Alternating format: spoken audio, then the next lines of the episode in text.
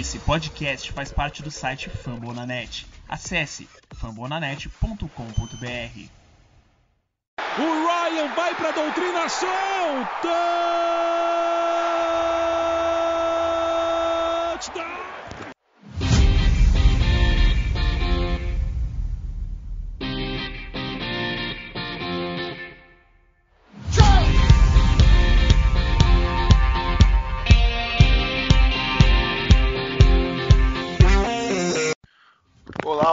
Da bola oval, salve nação Rise Up, quanto tempo, estamos de volta depois desse longo hiato aí, né?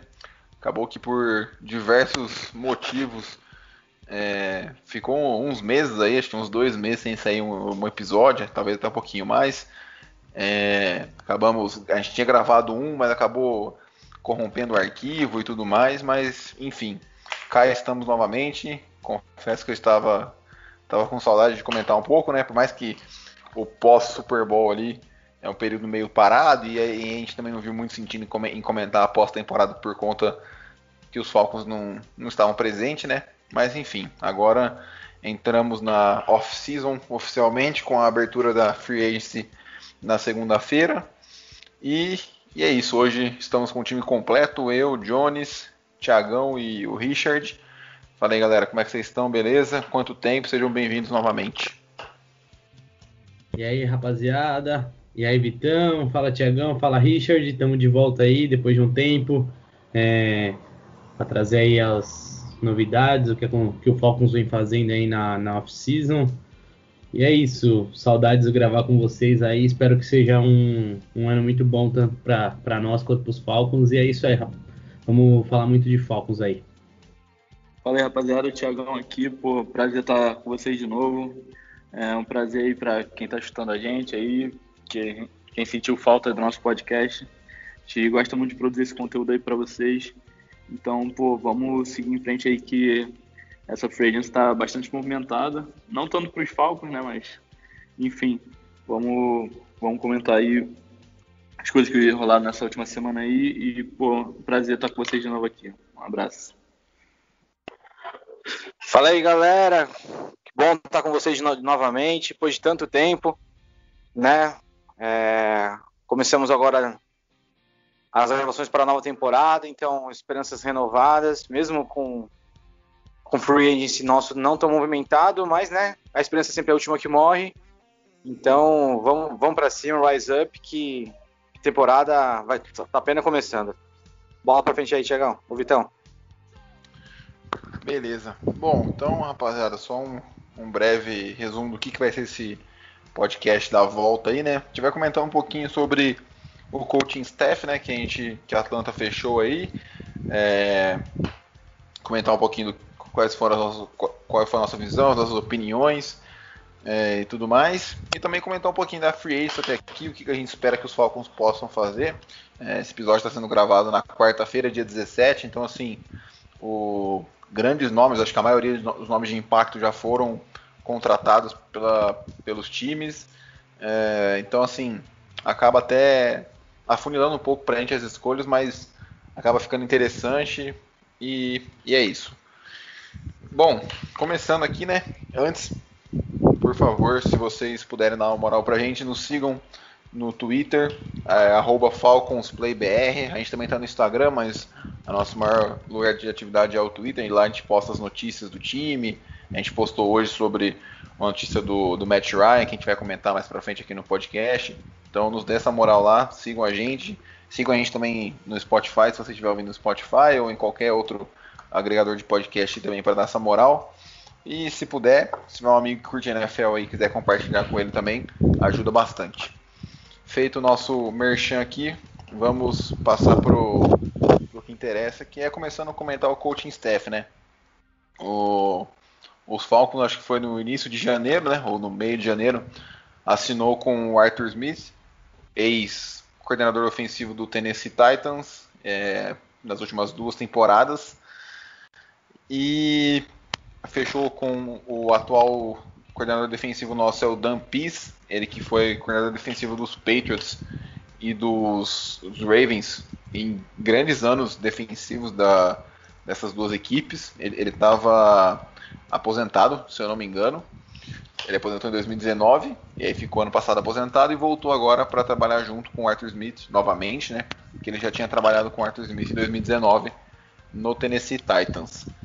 É, o nosso coordenador ofensivo é o Dave Ragone, mas eu não acho que seja muito relevante falar dele, não é nem por ele em si, porque o Arthur Smith já declarou já e todos nós já sabíamos que ele ia é, comandar as chamadas ofensivas. E aí tem os, todos os técnicos de, de posições. É, eu, eu não sou um conhecedor tão assíduo assim para poder ter alguma opinião sobre os específicos, mas eu vi alguns bons elogios ao de linha ofensiva, do Andy Ledford, e se eu não me engano, ao de Tyrant, o Justin Peele. Mas isso é o máximo que eu sei. Então vamos lá. É, bom, que, se eu esquecer de algum, é, vocês me corrijam mais para frente ou até pode me interromper. Eu acho que os nomes ventilados, né, que poderiam ter sido head coaches eram Eric Bieniemy de ofensivo, juntamente com o Arthur Smith. A gente tinha o Robert Saleh como coordenador, é, que é uma mente mais defensiva, né, que acabou fechando com, com os Jets. E tinha mais alguns que eu não estou me lembrando agora que era que era cotado também, que era uma mente mais defensiva. Ah, eu lembro que tinha o coordenador ofensivo dos Bills também. E. Ah, e o coordenador defensivo dos Rams. Era isso, né? Vocês lembram de mais algum? Ou eu tô.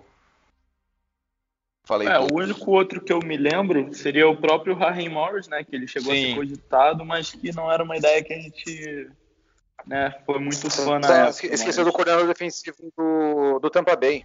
Ah, é. Bowles. Isso. Ah, o é, Todd Bowles. O Todd Bowles. Então, eram seis nomes, né? Três defensivos e três ofensivos. É, se eu não me engano, se eu não, não me falei a memória no podcast que acabou não indo ao ar, acho que, no, acho que nós quatro concordamos que a gente preferia uma mente ofensiva, né? Por achar que tinha mais potencial e tudo mais. Se eu tiver errado, vocês tiverem outro nome favorito, vocês me falam. Mas o meu nome favorito na época, entre os seis, era o Arthur Smith. Eu gostava muito do. Eu acabei assistindo muito jogo de Tennessee por ser fã do, do Derrick Henry. É, enfim, e depois que falaram que o Arthur Smith estava sendo ventilado, eu acabei dando uma olhada em alguns dos melhores momentos da temporada passada. E de 2019 também, que o time foi bem, né? O time foi. chegou à final de, de conferência da. final da conferência americana. E assim, cara, fiquei muito feliz com a escolha. É, acho que foi extremamente acertado pensando no contexto geral. Ele é um técnico muito novo.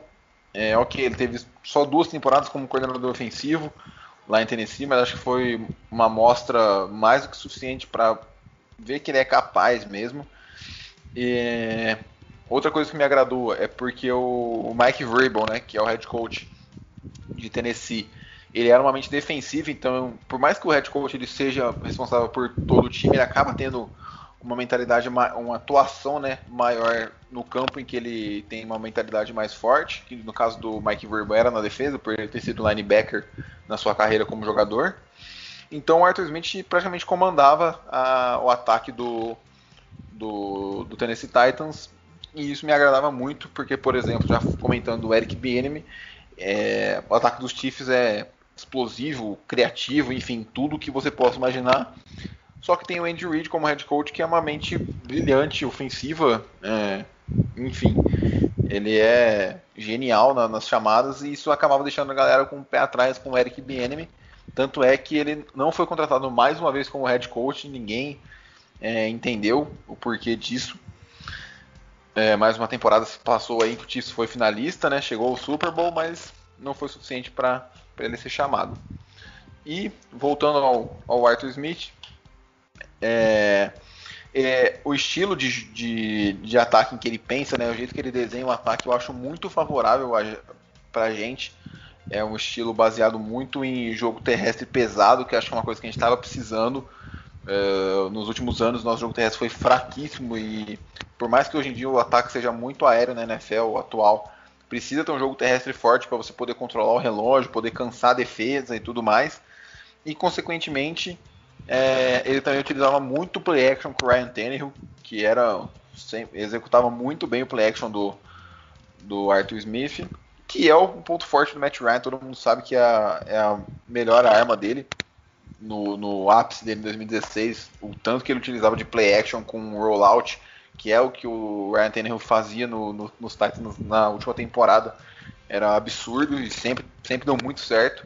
Ele sempre ficou muito confortável nisso. Então, acho que é isso. Acho que foi um fit perfeito com o nosso QB, que está carreira, está nos seus últimos anos aí, muito provavelmente, né? Infelizmente. E é isso. Eu gostei muito por, por esse sentido. E gostei muito do, da contratação do Dan Pease, porque ele foi coordenador defensivo dos Patriots de 2006 a 2009.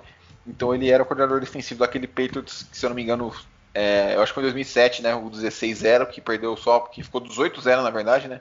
Perdeu só para os Giants na, no, naquele Super Bowl. E ele foi o coordenador defensivo de Baltimore de 2012 até 2017. E Baltimore e New England sempre foram conhecidos dos anos 2000 para cá por terem defesas muito fortes. E por terem defesas muito agressivas também. Eu tenho um amigo meu que, que torce para os Ravens e ele sempre comentou isso. A defesa dos Ravens era uma defesa que mandava muita blitz, sempre foi muito agressiva, conseguia muitos sacks.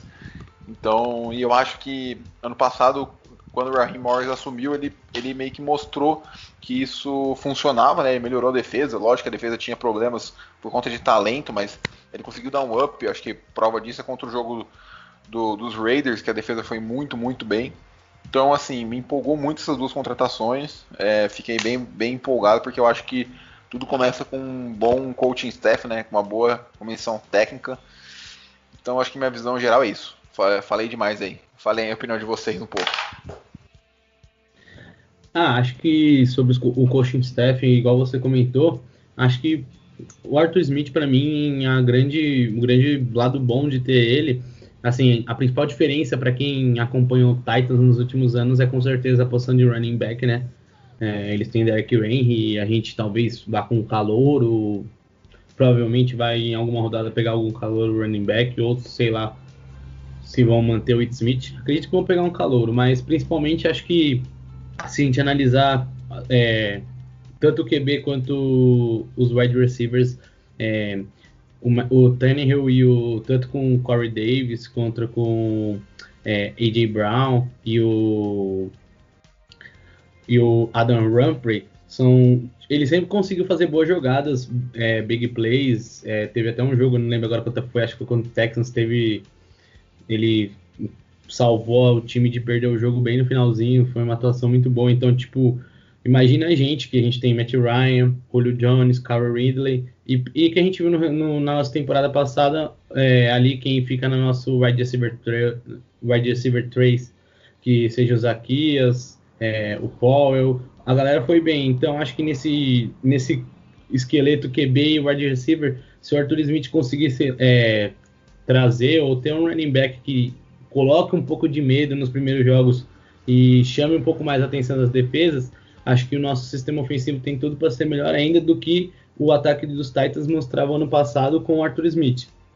Então acho que é, o ponto central talvez do Falcons pode ser que dê certo até mesmo com os running backs é, não, que não chame a atenção, mas acho que é o ponto central para a gente ser, é se as play actions entrar, funcionar, com certeza nosso corpo, nosso corpo de wide receiver junto com o Matt Ryan tem tudo para fazer a contratação do, do, do, Arthur Smith ser realmente muito, muito boa. Então acho que é um ponto principal assim da questão do ataque. Na defesa, é, eu não conheço muito o Dan é, eu sou mais novo acompanhando a NFL, então eu não assisti é, praticamente nada da época dos Patriots do, que ele treinava lá e dos Baltimore, mas ouvi falar muito bem, principalmente do da, do, da defesa do Baltimore que tinha o Ryan Lewis, se eu não me engano. Então, é, pô, é, é um cara que se ele conseguir fazer nossa defesa minimamente é, não cometer lances bestas, não ser queimadas em terceiras descidas, que foi muita, uma coisa que a gente reclamava muito. Quantos podcasts que a gente falava que às vezes, e até mesmo nos grupos a gente comentava que, pô, lance de terceira descida, ou a gente fazia uma falta besta, ou a gente era queimado, e principalmente sofrer viradas bestas no final, que foi talvez o que custou uma possível ida aos playoffs, sei lá, se a gente pegar as três vitórias que a gente tomou virada, eu não sei agora de cabeça as contas, mas enfim. Então acho que, pelo menos é que nem o Vitão falou ali no final, acho que essa mudança traz um pouco de esperança. É, tanto no ataque, é, com um head coach de fato agora mais ofensivo, E na defesa fica, é, fica a critério. Vamos ver se o elenco que ele vai ter à disposição, se o Dampis vai conseguir é, talvez voltar a bolar uma defesa boa, que seja segura, para que o ataque do Arthur Smith, se encaixar legal, possa ser o grande diferencial, porque é onde o Falcons tem tudo para ser. É, para alcançar voos mais longe é no seu ataque. Então, é, acho que só de ter essa mudança, talvez é um, aquela pequena esperança, a torcida do Falcons tem que se agarrar nisso, é, dá tempo ao tempo, talvez os primeiros dois, três jogos a gente pode ficar naquele negócio, mas acho que, sei lá, no quarto jogo, quinto em diante, a gente já vai começar a ver, é, tipo, já começar até aquela, como a gente usa muito aqui no futebol, a gente vai ter aquela química rolando, o pessoal tudo junto, então acho que dá para partir, sei lá, da terceira semana, quarta semana, a gente aí tendo uma melhor é, visão. Mas acho que é, são mudanças válidas e que podem ser muito boas para os Falcons, é, não só nessa temporada, mas no decorrer dos próximos anos. É, então, pô, o que eu acho que o Vitão ele cobriu bem as bases aí com o que consta a contratação do Arthur Smith, do Dan mas o que o que eu gostaria de lembrar é que se a gente parar para analisar, o Ryan Tannehill, né, antes de ir para Tennessee, a carreira dele já era meio que dada como acabado, ia ser um QB reserva de carreira. E quando ele foi para Tennessee, entrou no, engrenou no sistema do Arthur Smith, né? A carreira dele mudou completamente, né? Uns 180, ganhou um contrato assim, né? Excelente assim para um QB do nível dele. E se a gente parar para analisar, né, o Matt Ryan, né, eu acho que não tem ninguém que vai discordar disso, mas Ryan é, é um quarterback superior ao Tannehill. Então, considerando que o Arthur Smith conseguiu fazer um trabalho tão bom com, com o Tannehill, eu fico né, na esperança de que ele consiga fazer um trabalho ainda melhor com o Matt Ryan. Mas é bem importante a gente lembrar que a gente precisa de uma melhora, né, uma melhoria na posição de running back, até porque o play action ele é uma jogada que ele depende muito da defesa respeitar o jogo corrido. Então, se a defesa não não temer o jogo corrido do, de Atlanta, não tem como né, a gente atrair a atenção da defesa e o play action funcionar da maneira que é esperado. Então, eu acho que, independente de um running back calor ou um running back de carreira, eu acho importante a gente né, conseguir impor esse jogo terrestre, até porque se a gente parar para lembrar, a linha ofensiva dos Titans não é uma linha de grandes nomes, né? Com exceção do Taylor Luan, que passa a maior parte das temporadas machucado, né? Não, não é uma linha ofensiva de destaque, uma linha ofensiva com grandes nomes. E mesmo assim, o sistema do Arthur Smith conseguiu né, fazer o Derrick Henry chegar a mais de 2 mil jardas. Então, acho sim que, que a tendência é melhorar, né? Aquilo que a gente falava no passado acabou se concretizando, né? Que era limpar a casa, demitir quem tiver que demitir, que foi né, todo mundo, foi Dan Quinn, foi de Curry e até o Thomas Mitchell foi embora, então acho que foi bom assim a gente poder trazer rostos novos e e deixar para trás mesmo o, o ano passado e esses últimos anos aí que o time não alcançou sucesso. E eu acho que a tendência agora é melhorar, né? Pelo menos é isso que a torcida está esperando. E pelo menos a, a, minha opinião assim é que o Arthur Smith tem tudo para fazer um excelente trabalho em Atlanta, ainda mais considerando que né, quem vai as entrevistas dele vê que ele está bem alinhado ali com o Ryan, vê que eles né, se entendem bem e tem tudo para fazer um excelente trabalho. A minha, minha expectativa aí para esse ano é essa. Bom, galera, minha expectativa para esse ano em relação à comissão técnica são, são grandes. Eu acho que tecnicamente falando, o Robert Saleh era o melhor. Mas o que mais se encaixava, acho que dentro da filosofia, dentro do que as peças que o Falcons apresenta, era o Arthur Smith. Então, a gente precisava, precisa sim desenvolver o jogo corrido, a gente precisa sim melhorar a defesa. Em relação ao coordenador defensivo também eu não tenho muito conhecimento sobre ele, até porque de uns dois anos para cá eu só acompanhava, ah não, de dois anos para cá eu comecei a acompanhar a NFL como um todo. Antes eu só acompanhava os Falcons. Então não tenho muito conhecimento sobre o coordenador defensivo. Mas eu estou com grandes expectativas em, em relação a, a, tudo que foi feito em Atlanta, não só é, o staff mas em si também como o, o novo o novo o GM, o Fontanev. Então eu acho que cada pecinha, cada coisa que, que, que mudou agora de para novo, eu acho que, que vai fazer parte de algo bem grande num, num futuro não, não muito distante. Então, minha expectativa para esse ano não é, de repente, ir muito longe, mas sim de uma construção de uma história que pode ser bem, bem feliz para nós. Então, muito, muita fé no Arthur Smith, muita fé no, no, no coordenador defensivo, muita fé no nosso GM e que God bless Atlanta. É, é isso. Então acho que todo mundo deu o seu pitaco aí, né? Eu acho que, é, como o Richard falou, acho que até comentar brevemente aqui, né? Os cinco maiores contratos que o Atlanta tem hoje, que é o Matt Ryan, Julio Jones, Jake Matthews, Grady Jarrett e Dion Jones, e tem o Dante Fowler também, que acaba sendo um contrato pesado. Todos eles terminam no mesmo ano, acho que só o Grady Jarrett que não, ou só o Dante Fowler que não é 2024.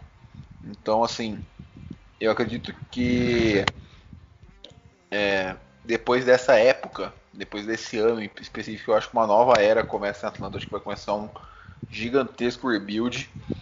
É, acho que a Atlanta não deve renovar. Bom, acho que o Matt Ryan e o Julio Jones acho praticamente impossível.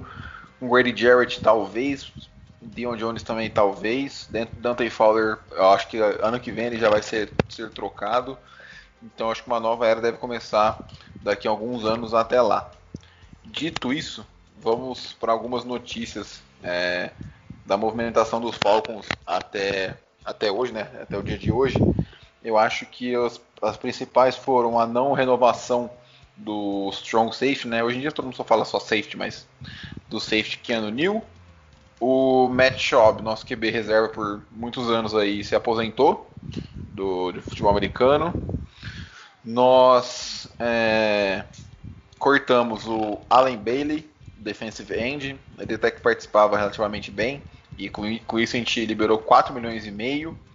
Nós também cortamos o Ricardo Allen, o safety, liberando um pouco mais de 6 milhões. Então aí quase 11 milhões com esses, com esses dois. É, Cortamos também o, o, left guard da temporada passada, o James Carpenter, que também liberou 4 milhões.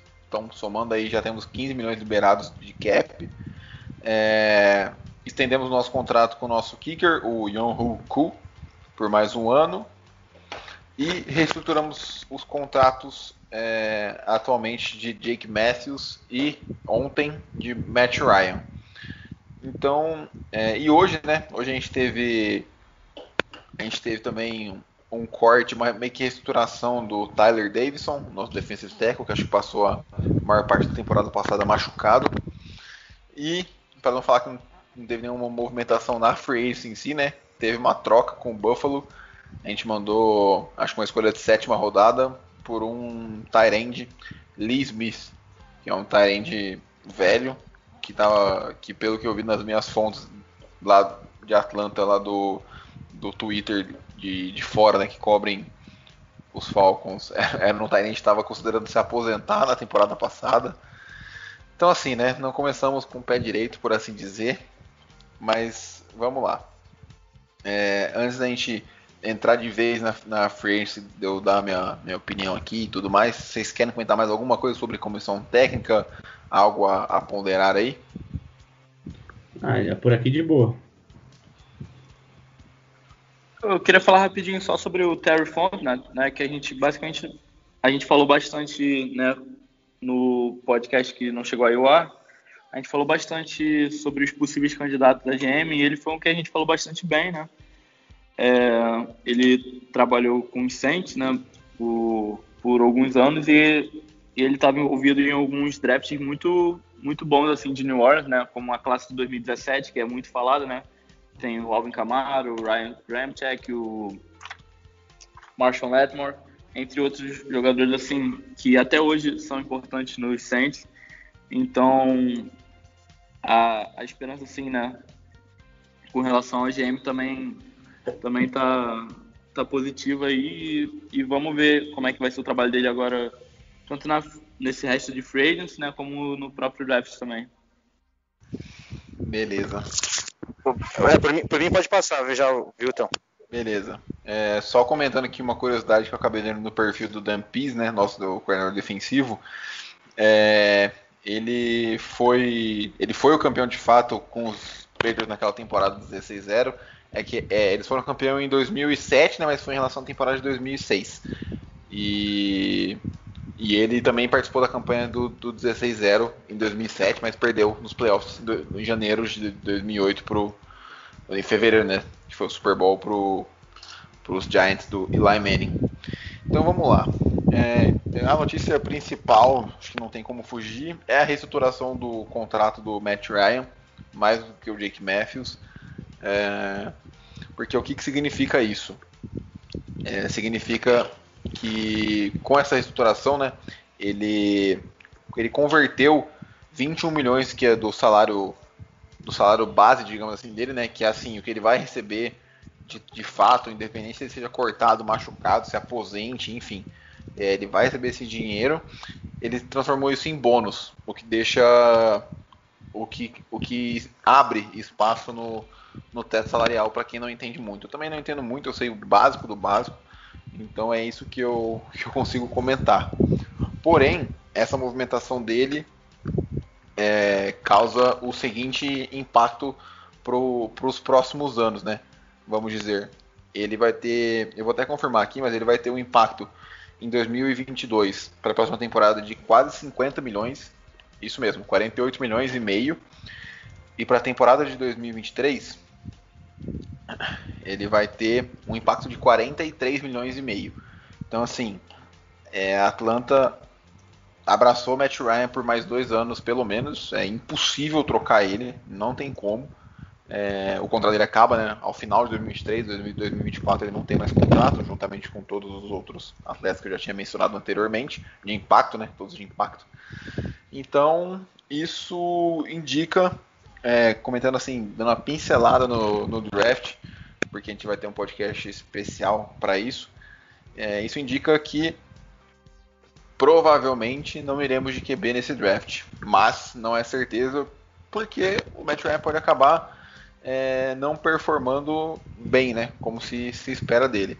Apesar de todo o fit com o Arthur Smith, de todas as coisas que a gente falou aqui da, do estilo de jogo, é, a semelhança com, com, os recebedores, né? O AJ Brown é muito parecido com o Julio Jones na, no quesito de ser muito físico, explorar o fundo do campo, boa envergadura. O Corey Davis eu acho que pode lembrar um pouco também o, o Calvin Ridley. Acho que o Corey Davis tem um pouco mais de corpo, ele pode ser um pouco mais físico. É, e acho que o que faltaria pra gente hoje é um, um slot ali. Acho que a gente não, não tem nenhum que. Talvez o, o Gage ali, mas não sei se, se ele pode ser um cara de tanta confiança assim. Isso é minha, minha opinião. Bom, galera, então, os, o cap dos Falcons estava em menos 8 milhões, né? 8 milhões e alguns quebrados ali. E com a reestruturação do Matt Ryan, que abriu 14 milhões de salary cap, atualmente a gente estava com 5 milhões e meio disponível. É, tendo em vista essa movimentação, eu pelo menos acredito, ou caso não aconteça, fiz uma simulação da reestruturação do contrato de mais dois jogadores, que eu acho possível, do Grady Jarrett e do Julio Jones, que são os outros dois de maior impacto, para abrir um, mais espaço na folha ainda para ter algumas movimentações nessa free agency. É, para os Falcons, porque com, com essa com essa reestruturação do Matt Ryan, com, com a gente preso, né, entre aspas, mas com a gente com a comissão técnica e o, e o front office em geral acreditando nele até o fim do contrato, a gente tem que, isso é a minha visão, a gente tem que entrar no modo all-in. É, a gente tem que tentar dar o melhor time para ele nesses, nesses, próximos dois anos para tentar extrair até a última gota de suor, sangue e habilidade que ele tenha como quarterback ainda para poder ter a maior chance de título. E aí lá para frente, aí quando o contrato dele acabar, é, aí é outra, outra conversa, aí vai entrar um rebuild e tudo mais. Dito isso, com a restauração dos dois contratos, como eu falei, do Julio Jones e do Grady Jarrett, temos 20 milhões de espaço no, no cap no cap space. É, então eu fiz uma simulação aqui com algumas contratações. É, uma delas que eu tinha feito era o Solomon Thomas, defensive end, que era dos 49ers porém ele acabou, ele acabou ele assinou faz umas duas horas mais ou menos com o Las Vegas Raiders por 5 milhões, então acharia que era uma baita contratação para os Falcons, mas infelizmente outro time já pegou. É, dito isso, eu, só para avisar o ouvinte, a simulação foi feita de acordo com o site chamado Spotrack, em que eles colocam é, uma análise do valor que eles acreditam que o jogador tenha na free agency. E é um valor muito próximo, porque, por exemplo, o Solomon Thomas estava com um valor de 5 milhões e 600 na, no Spotrack e fechou por 5 com o, os Raiders. Então eles realmente acertam, digamos assim, de maneira bem próxima. É, então vamos lá. Então quais são as três contratações que eu faria? Eu dei uma olhada no, em quais jogadores estão disponíveis, é, nas necessidades do time e tudo mais. Eu eu contratei, né? Eu, GM Vitor Belletti dos Falcons aqui na simulação, três nomes. Dois running backs, que assim como o Thiagão, eu acredito que a gente precisa muito de running back agora com a saída do Gurley. E um defensive end. É, o defensive end que eu contratei na ausência do Solomon Thomas foi o Jadavon Clowney. É, eu gosto bastante dele. Se alguém tiver algo a discordar, ou se alguém tiver alguma sugestão de nome também, eu posso dar uma olhada rapidinho aqui para ver como está a situação, como está o valor dele. É, o Jadavon Clown eu acho ele um nome muito bom, apesar da galera falar e com razão que ele tem dificuldade de impressionar o QB. Eu acredito que ele é muito bom no jogo terrestre e ele acaba chamando atenção. É, eu acho que a gente precisa disso na nossa linha defensiva, porque com a dobra no Grady Jarrett e a dobra do Dante Fowler, é, se acontece em qualquer uma das situações, ou se um dos dois não está em campo, né, é, tem que estar os dois para ter alguma chance de a gente pressionar o QB que não seja em blitz, acaba ficando praticamente impossível, que foi o que aconteceu na temporada passada.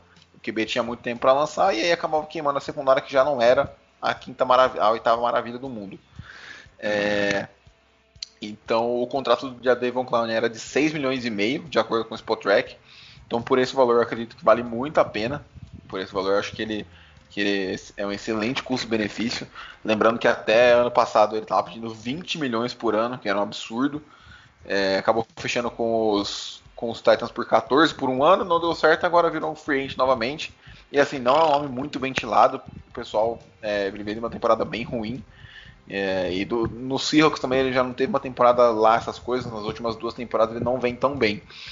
Então acho que é um nome interessante.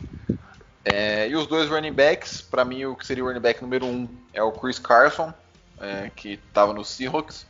Ele está com um cap com valor de mercado né, de 7 milhões, mas talvez eu pegar ele por um pouco menos, mas eu vou colocar o, o que o Spot está falando para a gente. Então, somando os dois ali, a gente já tem 13,5. Sobram 6,5 para a gente fazer uma movimentação ou outra. Lembrando que podem haver mais cortes, mas eu vou me basear somente na reestruturação desses dois para a gente poder é, ter um cenário aqui. Chris Carson é um, para mim, é um ótimo running back por esse preço. É, fez estrago contra a gente no, na abertura da temporada passada. Acho que ele fez dois touchdowns. Sabe receber passe.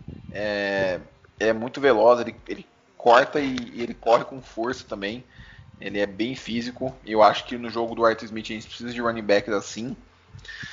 E o running back eu acho que é parecido, mas é um pouco abaixo de, de nível. Porém, eu acho muito bom para ser running back número 2. Porque eu acredito que o Arthur Smith vai mudar a forma dele dele utilizar os running backs, porque ele não vai ter um Derrick Henry na, nos Falcons, nem perto disso. Então acredito que um comitê de running backs é bem possível, isso se não for o plano principal da comissão técnica, é, é o James Conner, que estava no, nos Steelers. Ele estava tendo, tendo uma temporada razoável no início, é, teve uma lesão que acabou prejudicando muito ele, e com o andar da, da temporada, os times começaram a perceber que Pittsburgh era muito predicado no jogo, no jogo aéreo. É, passes curtos, que o Big Ben já não tem mais aquele braço por conta da idade, né? E aí acabavam lotando muito ali a, a linha de scrimmage para parar o tanto passe curto quanto uma possível corrida, e com isso ele foi caindo de produção em números.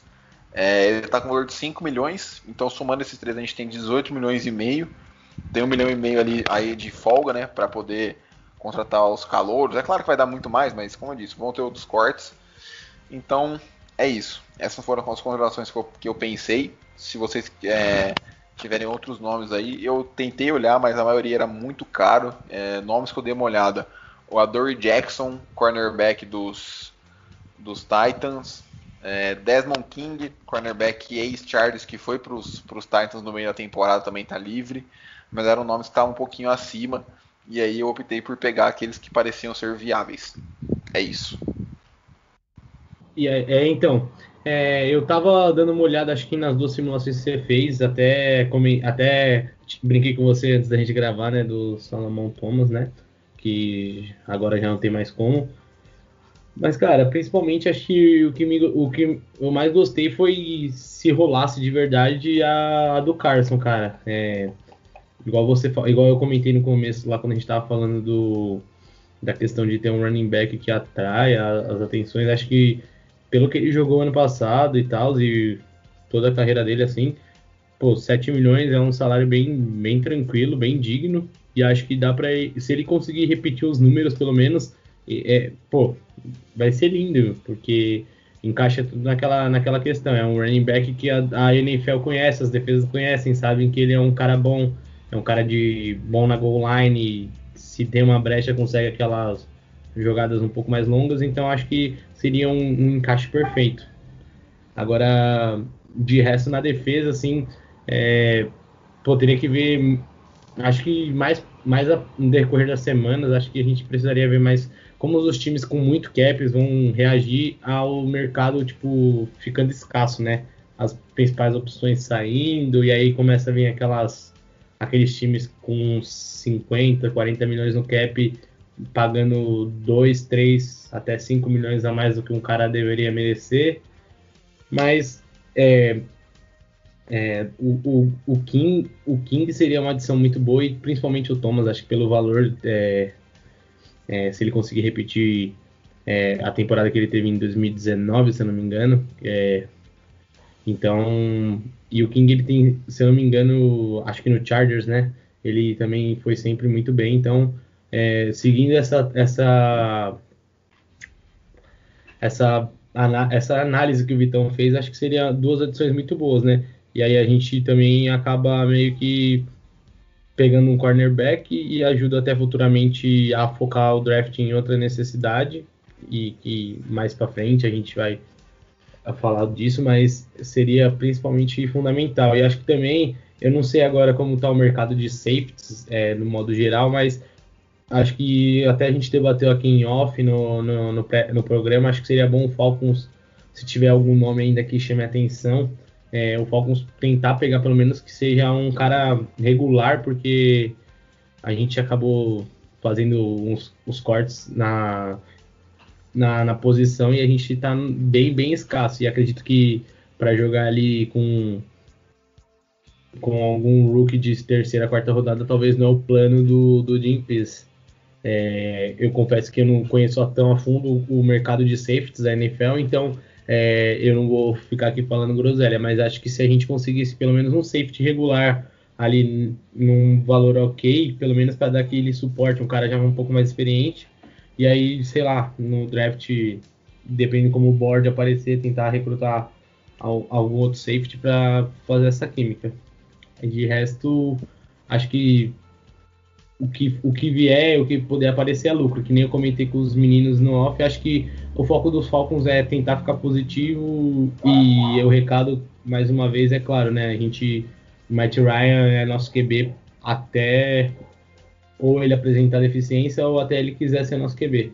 Tipo, vai ficar com o contrato dele, vai se alongar mais tempo, então acho que é, que nem alguém mandou, acho que no grupo da nossa torcida, falou que acho que é o momento do, do, do time abrir essa, essa reestruturação do contrato do Ryan e a gente tentar da melhor forma possível abastecer o ataque e a defesa para fazer esse time chegar de novo no Super Bowl e ser campeão.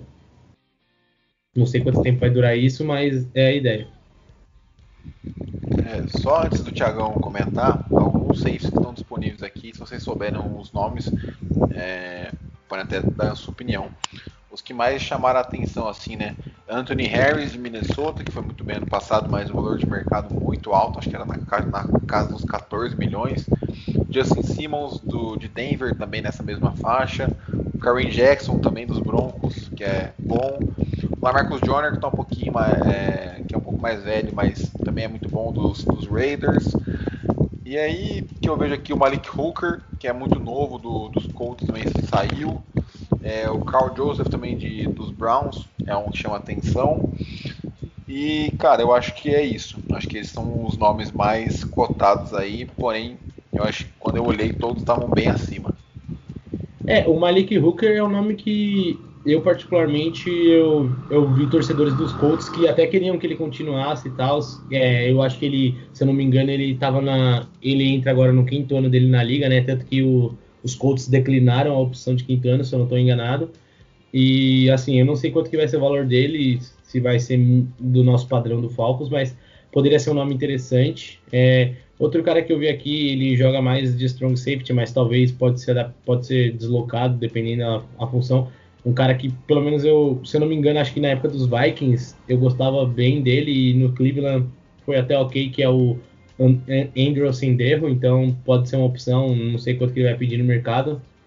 E de resto também, assim, é, não tem muito mesmo, assim, o, o Karen Jackson, se eu não me engano, acho que ele, não sei se ele voltou para os Broncos ou ele fechou com alguém agora nessa noite.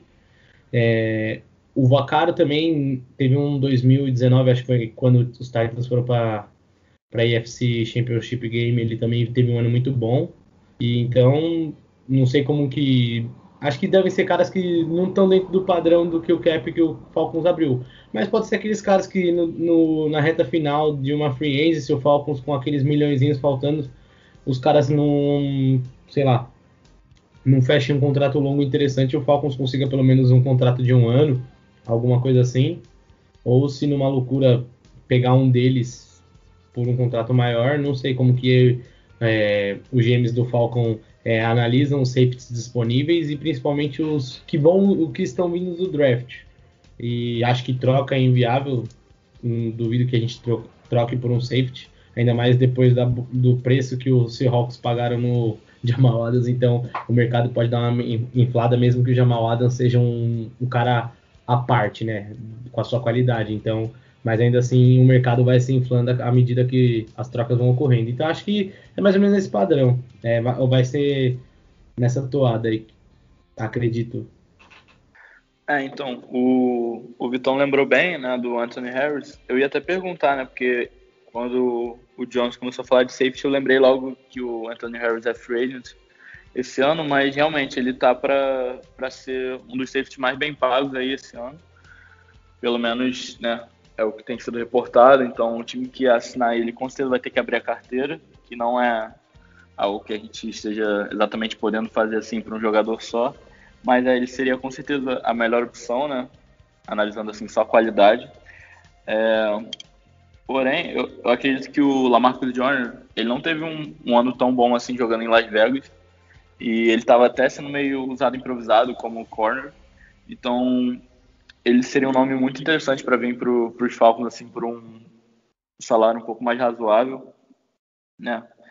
E quem lembra dele aí com o Los Angeles Rams, assim, ele jogou muito, muito bem.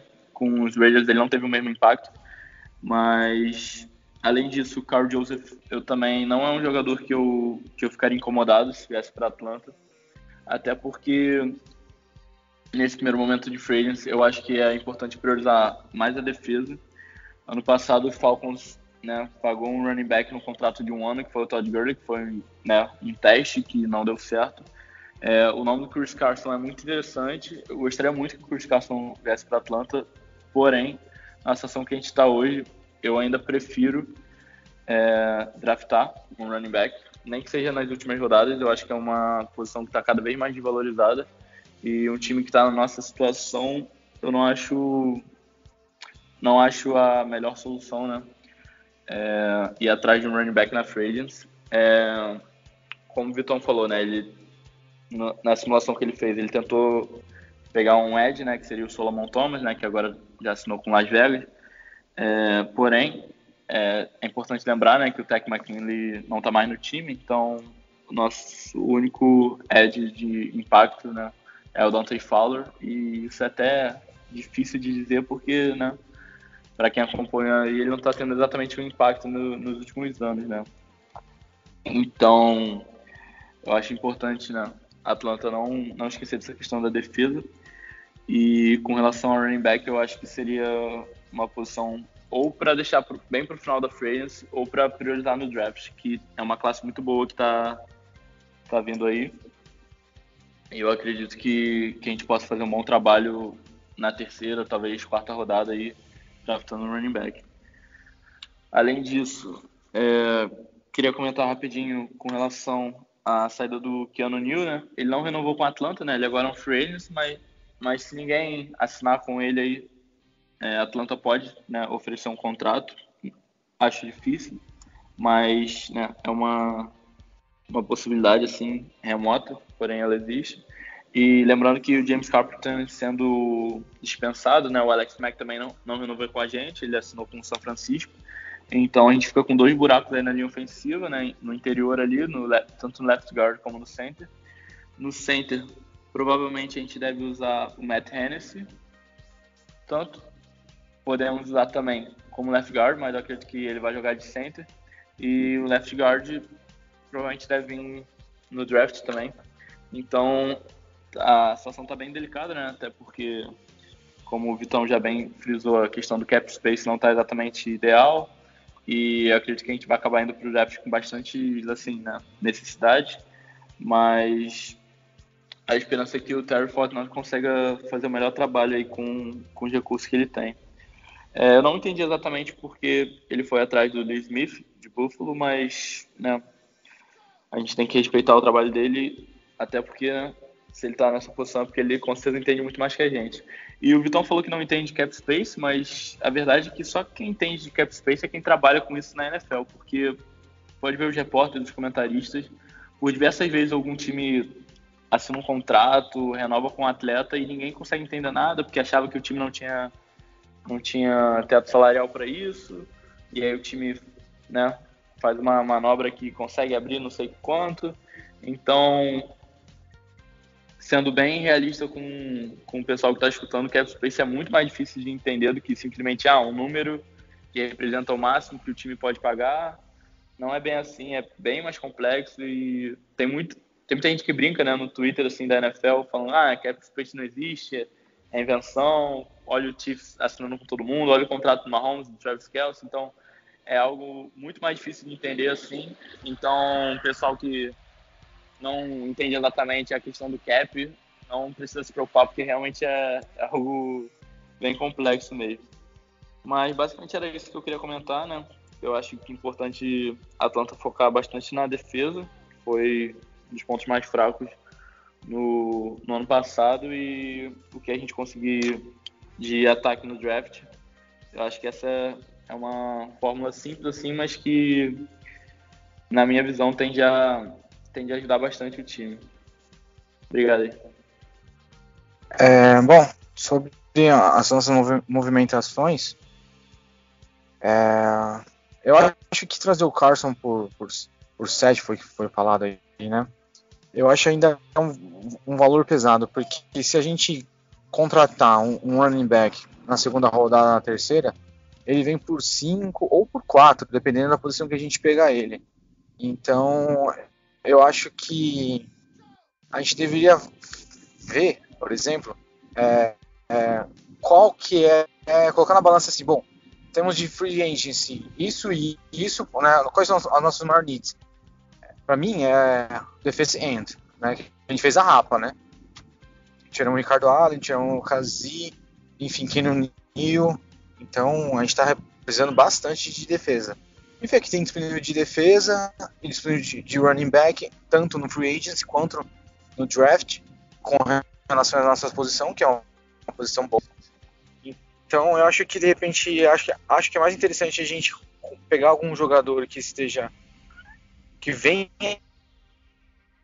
num safety ou num, num strong safety no, no, no, draft que não é não é certeza, né? Nunca é certeza alguém que vem do draft mesmo sendo draftado na, na, na, primeira rodada do draft. Então, acho que o running back é algo mais simples de, de, de dar certo. É algo que tem mostrado nos últimos anos que a peça de running back é, é mais simples de se reposta do que um safe ou um strong safety ou um defense end de modo geral. Então, eu acho que a gente devia guardar nosso cap para reforçar a defesa. É, é, é, o meu ponto de vista. E, e em relação ao cap, é, é, realmente muito complicado, Vitão, Thiagão. Além do cap que a gente tem em todo ano, é, dependendo de quantidade de, de, de picks que você tem no round, você tem que fazer um look reserve, né, que é reservar um dinheiro para os atletas que você vai draftar, ou pelo menos que, da quantidade de, de picks que você tem. Então é algo bem complicado de se entender, é, realmente é uma matemática que só quem está na NFL mesmo que consegue entender 100% essa, essa engenhoca que eles fazem para dar certo, né? Falou o, o Tiagão falou do Chiefs, mas também tem o Saints que estava pegando o jogador a rodo e está com, com com cap lá embaixo, agora a gente está vendo o Saints pensando uma galera, né? É complicado. Até o Chiefs pensou alguém da linha ofensiva aí que não fugiu o nome, que é um cara bem bom também, tá disponível agora aí. Então, cap é um negócio para ser respeitado mesmo. Então, se de repente a gente não tiver achar ninguém bom, é, é, não, não, não, é mal nenhum deixar esse dinheiro pro próximo ano, entendeu? Para ajudar no próximo ano. Então, então eu, eu vejo desse jeito a, essa movimentação nossa de cap e free agency de modo geral. Vai, Tiagão. É, é que, é que assim, né, deixando esse, esse cap aberto, digamos assim, né, a gente perde a chance de contratar esses caras por um ano, porque eu acredito que a Atlanta pode contratar esses, por exemplo, não estou falando que vai nesses três, pelo amor de Deus, mas qualquer jogador assim com potencial num contrato de um ano, estilo Todd Gurley, se render, quem sabe renova, se não, no máximo ele vai ter rendido um ano para a gente, vai ter, é, vai ter se pagado no contrato. Mas, bom, é isso. Achei que não fosse render assunto, mas estamos aí com quase uma hora de, de gravação. Mas acho que a gente expôs todos os nossos pontos principais, falamos de possíveis nomes que poderiam agradar a gente aí. É, como eu falei, por a gente estar tá gravando na quarta, os principais nomes já foram, mas é bom que dá uma noção de realidade pra gente também. Não ficar se iludindo com J.J. Watt, com Yannick Ngaku, esses caras que eram absurdamente caros. E é isso. É, acho que a gente pode esperar uma off-season bem morna até o draft. Mas aí o draft a gente conversa no próximo episódio, que aí sim eu acho que é para ser agitado caso a Tanta esteja com a ambição de buscar algo a mais na, na divisão. É, rapaziada, se vocês não tiverem mais nada para falar, queria agradecer a presença de vocês aí é, nessa volta e que agora a gente retome o ritmo aí, os podcasts voltem a sair até o, constantemente, né, até o draft. E depois do draft também a gente comentando as escolhas. É, e, enfim, movimentações até o fim do. Até o fim dessa longa off-season, que todo ano é longa, mas como diria Everaldo Marques, setembro sempre chega. Então, se vocês tiverem mais alguma coisa a adicionar, a hora é agora. Se não, podem fazer os agradecimentos aí. Obrigado mais uma vez. Pô, não, é só, só mesmo agradecer aí vocês. Foi muito bom voltar a gravar, falar sobre o Falcons. É, acho que é, que é isso. A gente tentou abordar o melhor possível, cada um dentro do, dos seus conhecimentos sobre, sobre as, as mudanças que estão vindo. E acho que é mais ou menos isso. Semana que, nas próximas semanas aí, vamos discutir sobre o draft. É, acho que já dá para adiantar um pouco para os torcedores aí que ouvem, ouvem nosso podcast, que tipo, é, se for ter alguma movimentação nossa acho que é vai ser algo bem simples é, e mais pro final do mercado, se tiver, né? Mas de resto é isso, gente. Valeu aí, espero que vocês gostem do episódio e tamo junto e valeu, rapaziada. Até a próxima. É, então da minha parte aqui, pô, queria agradecer ao Vitão, John, Henrique aí, mais uma gravação.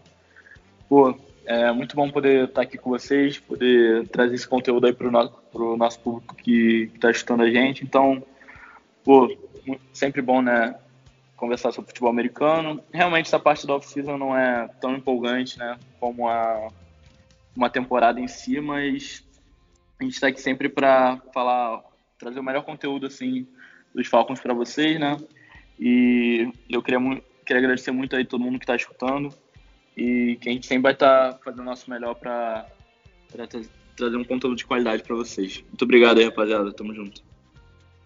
Bom, galera, legal demais ter voltar aí, né? A gravar com depois de um tempo, falar de Falcons, futebol americano. Realmente falar sobre free agency não é tão, tão empolgante, principalmente para o que não tem dinheiro, mas é o assunto do momento, né? Logo chega o draft, o draft dá uma, dá uma aquecida aqui no, nos nossos corações e a gente vai tendo assunto para as próximas semanas, tá? Peço desculpa aí pelo, pelo barulho de fundo, não estou em casa, estou no carro, então ou até mesmo pela minha internet móvel aqui. Mas semana que vem estou 100% estabilizado e pronto para mais uma. Obrigado a todo mundo aí. Boa semana. Então é isso, rapaziada. Obrigado aí pela presença. Não se esqueçam de seguir o podcast nas mídias sociais, mais uma vez, FalconsPlayBR. E se tudo der certo, semana que vem estamos de volta aí para dar uma palhinha já sobre as nossas visões do draft. Tá certo? Então é isso. Valeu, Jones, Thiagão, Richard. Muito bom estar de volta com vocês aí. Um abraço para os nossos ouvintes. Até a próxima semana, até o próximo episódio. Um abraço e tchau.